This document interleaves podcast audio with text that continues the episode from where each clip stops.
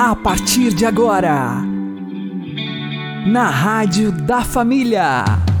Abre, Senhor, os meus olhos com o seu poder. Caminhando com Jesus. Acredite, se Deus é por nós, quem será contra nós?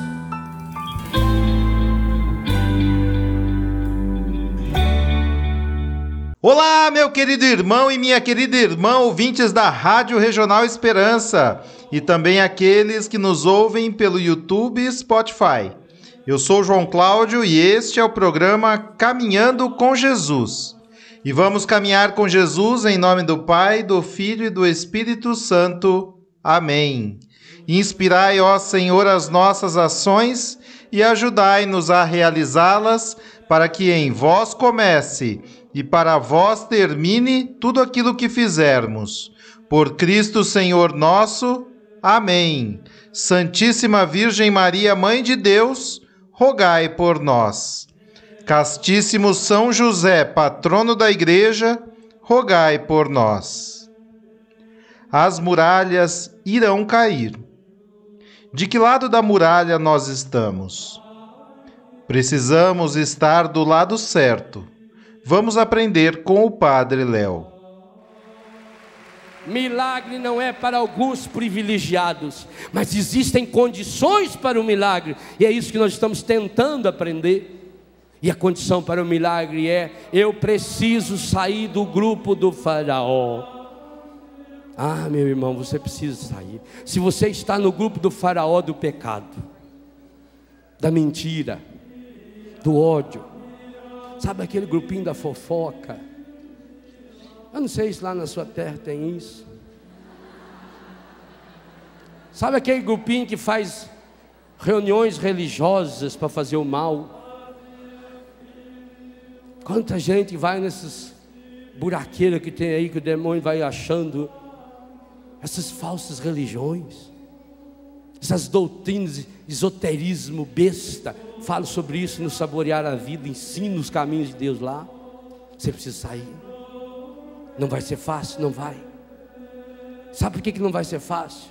O faraó já entrou dentro da minha e da sua casa, através das novelas, através dos filmes, e já encheu a sua cabeça. Você pensa com a lógica humana, e por isso você pensa mal das pessoas.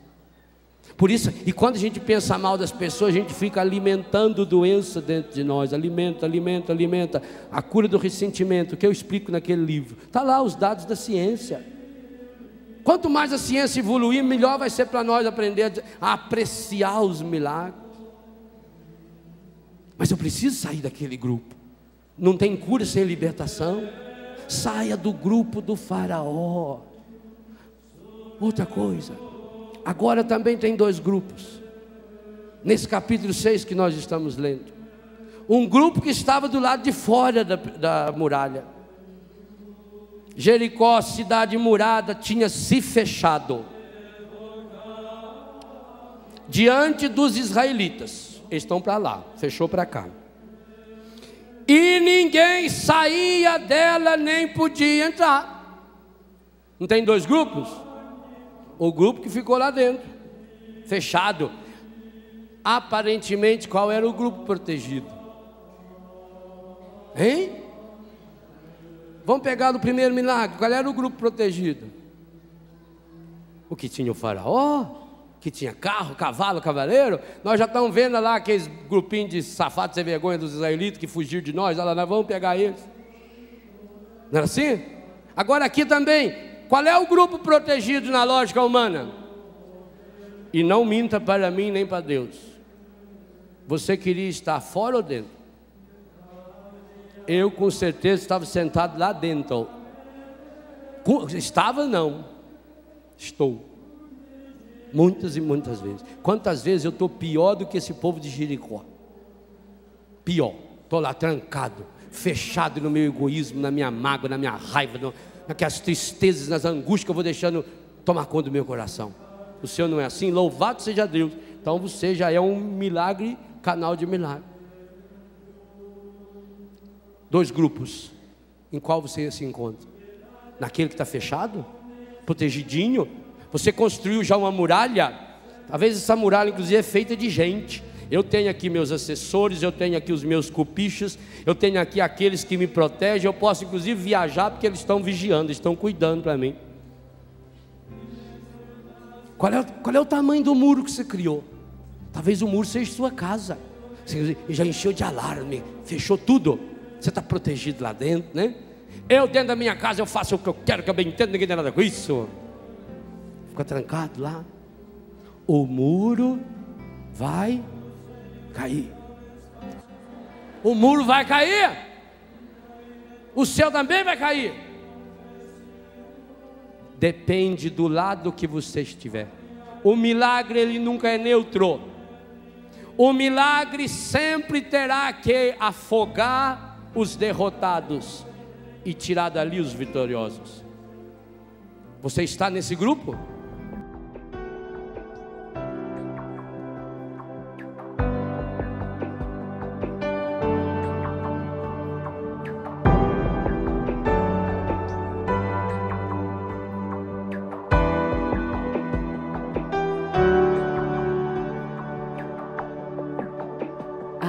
Acredito no amor deste Deus e Deus Santo, Espírito irá agir. E não há nada que ele não possa fazer. Teu povo está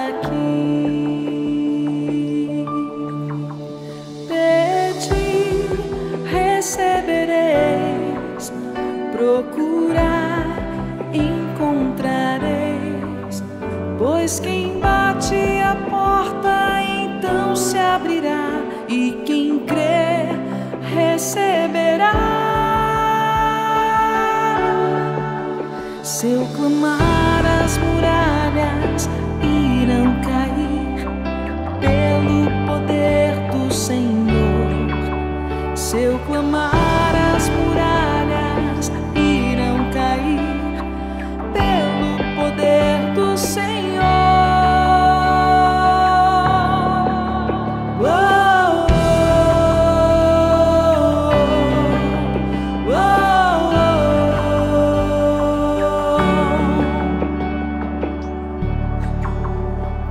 Acredito no amor deste Deus e Deus Santo, Espírito irá agir. E não há nada que ele não possa fazer. Teu povo está aqui.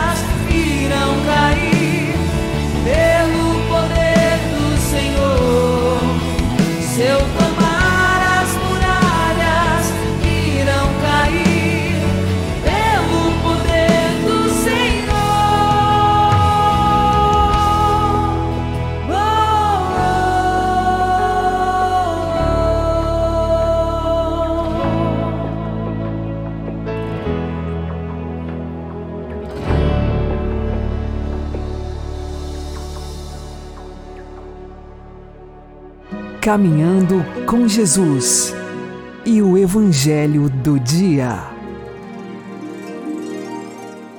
O Senhor esteja conosco, Ele está no meio de nós. Anúncio do Evangelho de Jesus Cristo segundo Mateus. Glória a vós, Senhor. Naquele tempo, disse Jesus aos discípulos: Em verdade vos digo, dificilmente um rico entrará no reino dos céus. E digo ainda: é mais fácil um camelo entrar pelo buraco de uma agulha do que um rico entrar no reino de Deus.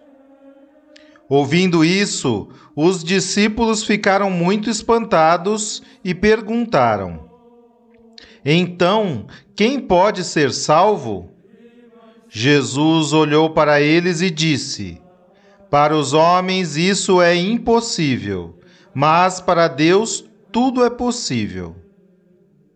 Pedro tomou a palavra e disse a Jesus: Vê, nós deixamos tudo e te seguimos. Que havemos de receber? Jesus respondeu: em verdade vos digo: quando o mundo for renovado e o Filho do Homem se sentar no trono de sua glória, também vós que me seguistes, havereis de sentar-vos em doze tronos para julgar as doze tribos de Israel. E todo aquele que tiver deixado casas, irmãos, irmãs, pai, mãe, filhos, campos, por causa do meu nome, receberá cem vezes mais e terá como herança a vida eterna. Muitos que agora são os primeiros serão os últimos, e muitos que agora são os últimos serão os primeiros.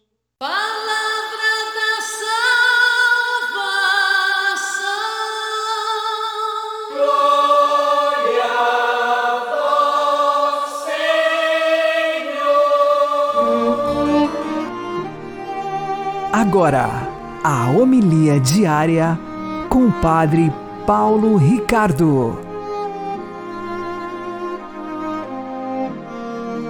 Meus queridos irmãos e irmãs, o Evangelho de hoje nos fala da pobreza que nós precisamos ter diante de Deus para realmente sermos os santos que Deus quer que nós sejamos. Bom, o que é que significa ser pobre em espírito?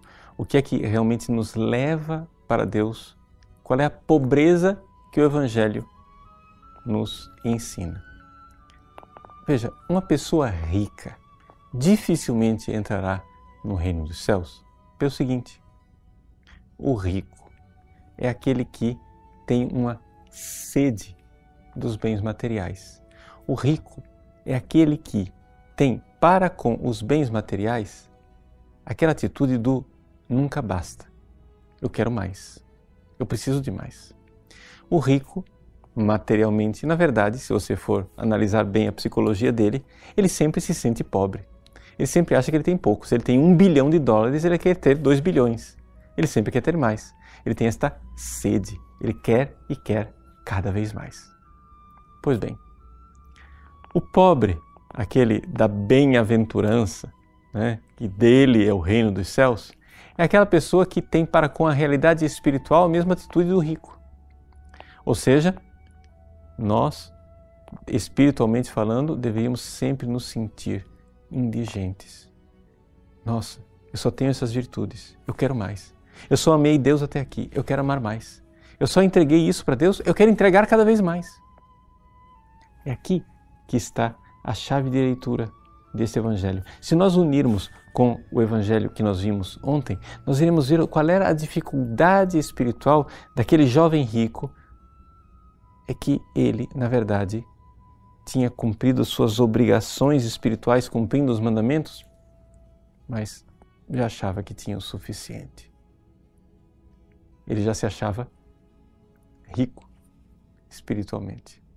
Quando, na verdade, ele é, buscava as coisas materiais, tinha muitos bens materiais e tinha para com os bens materiais aquela atitude que na verdade ele precisaria ter com os bens espirituais. Então, resumo da história, nós precisamos tomar a nossa vida espiritual de assalto. Nós precisamos nos decidir e chegar a dizer: não, eu tenho pouco, eu não fiz nada por Deus ainda. É agora que eu vou começar a fazer.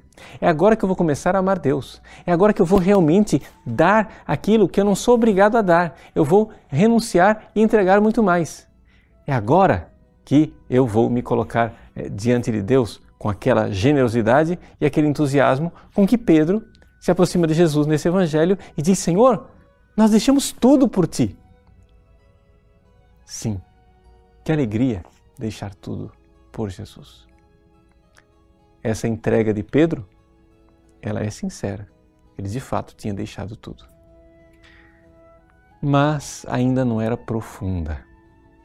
Pedro tinha deixado tudo, mas ele ainda não estava pronto para o sofrimento. Vamos lembrar que Pedro irá negar Jesus três vezes.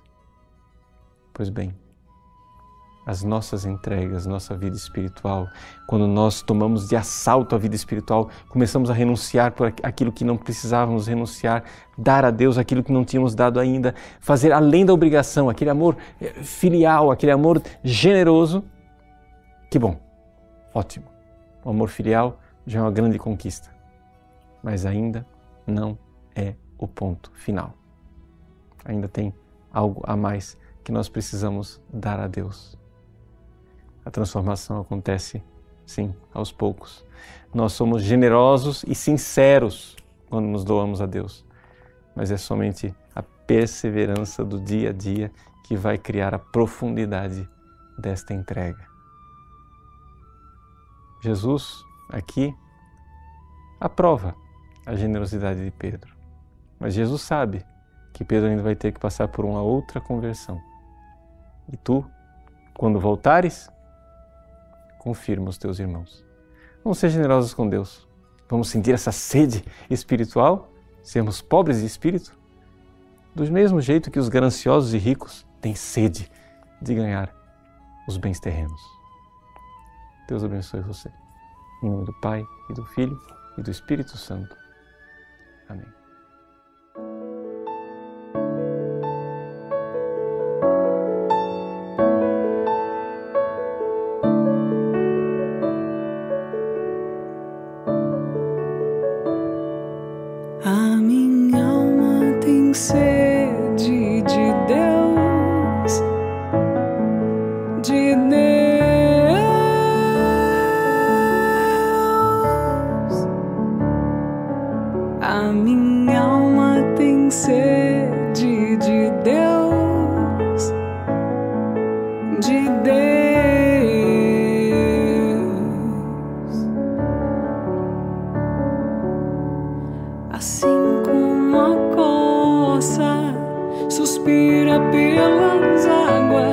Águas, assim minha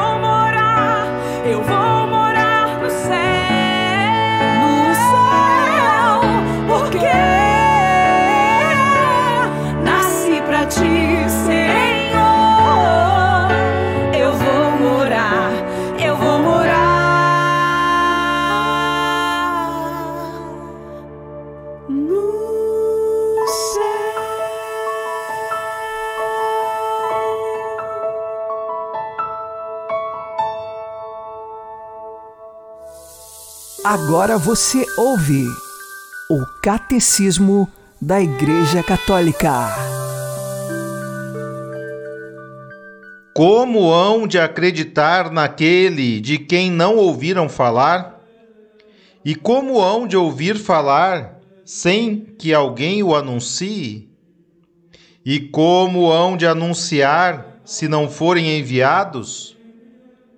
Ninguém, nenhum indivíduo ou comunidade pode anunciar a si mesmo o Evangelho. A fé surge da pregação. Por outro lado, ninguém pode dar a si próprio o mandato e a missão de anunciar o Evangelho.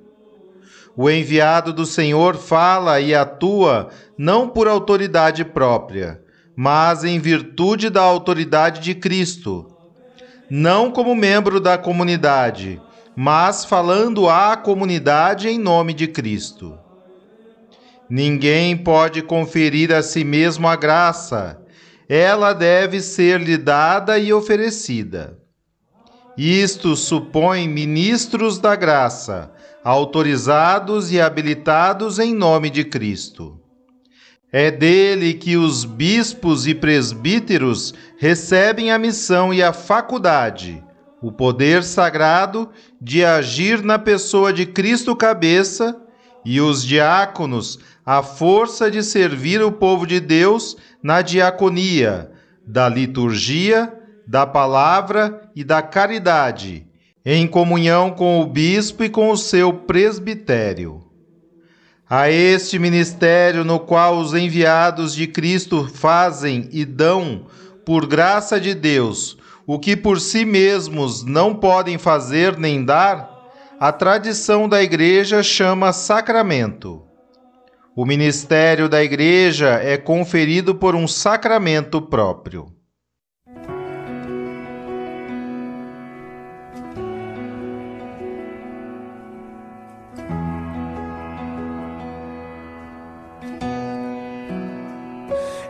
Encontrei razões para viver, perdão para sentir teu grande amor por mim.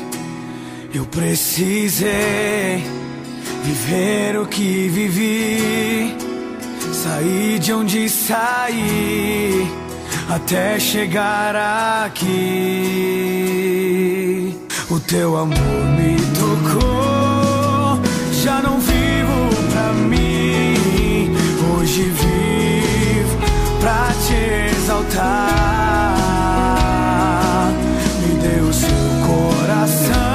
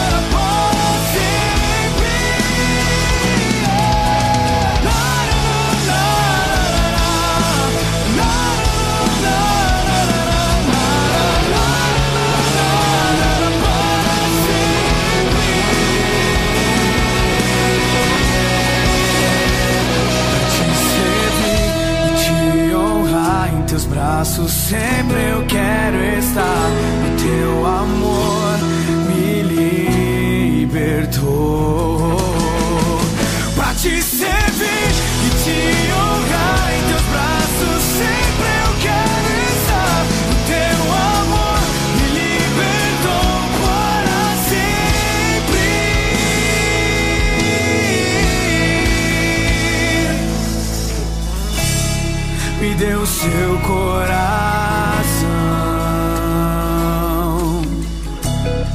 Me deu seu coração.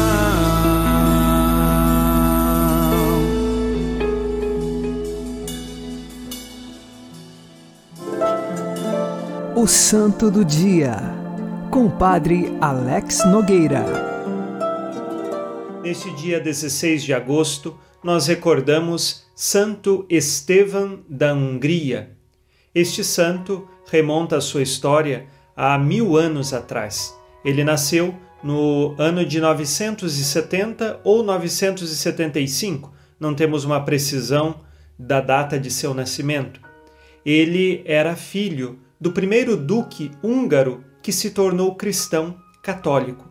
E por isso, Santo Estevão não tinha o nome de Estevão.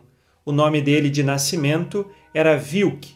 Porém, depois, quando seu pai se converteu, ele batizou o filho, e a partir do batismo do filho, ele recebe o nome de Estevão, recordando o primeiro mártir da igreja. Lembremos que sempre os cristãos têm costume de colocar no batismo um nome que seja de algum santo, um nome cristão, como assim dizemos. E assim aconteceu com Santo Estevão. Ele recebe este nome em memória do martírio de Santo Estevão. Ele cresceu na corte da Hungria e também depois, quando se tornou rei no ano 1000, ele foi coroado pelo Papa Silvestre II. Ele também se casou com uma mulher muito devota e piedosa, Gisela, que o ajudou no governo da Hungria.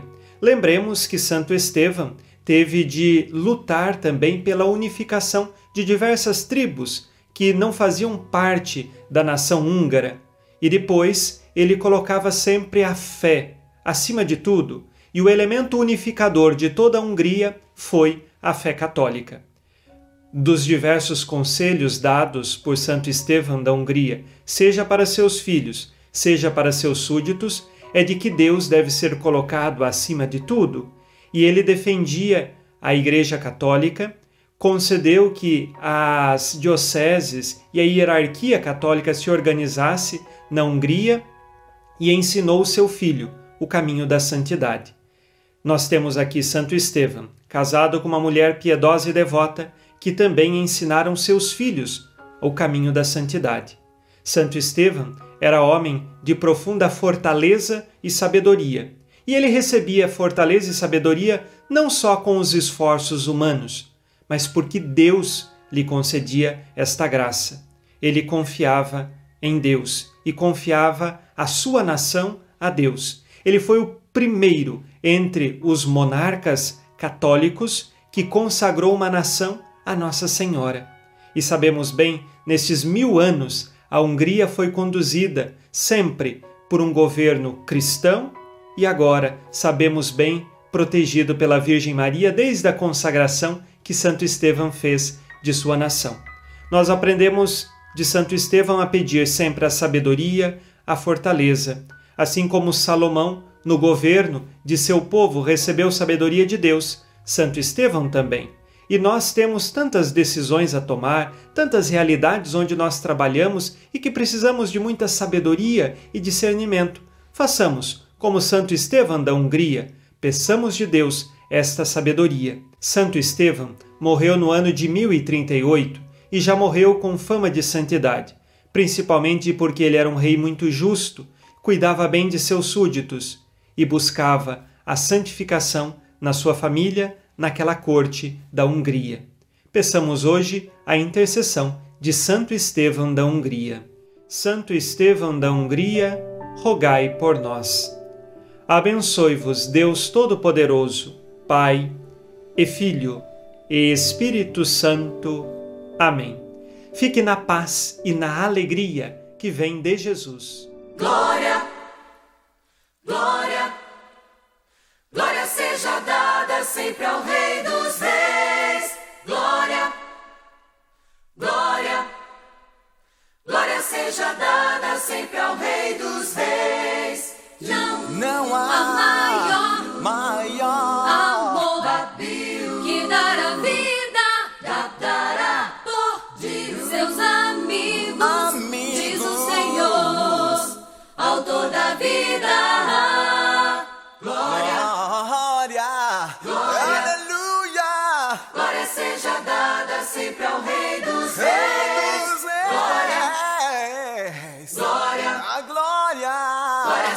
Dada sempre ao Rei dos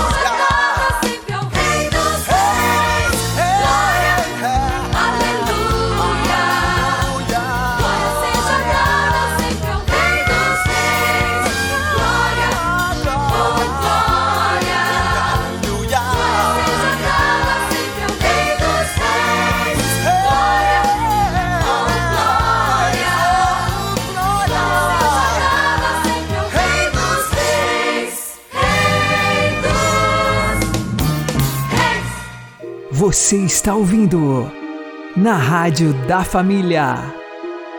Caminhando com Jesus. Oremos. Aumentai em nós, Senhor, a fé, para que o louvor perfeito dos nossos lábios nos alcance as graças do céu.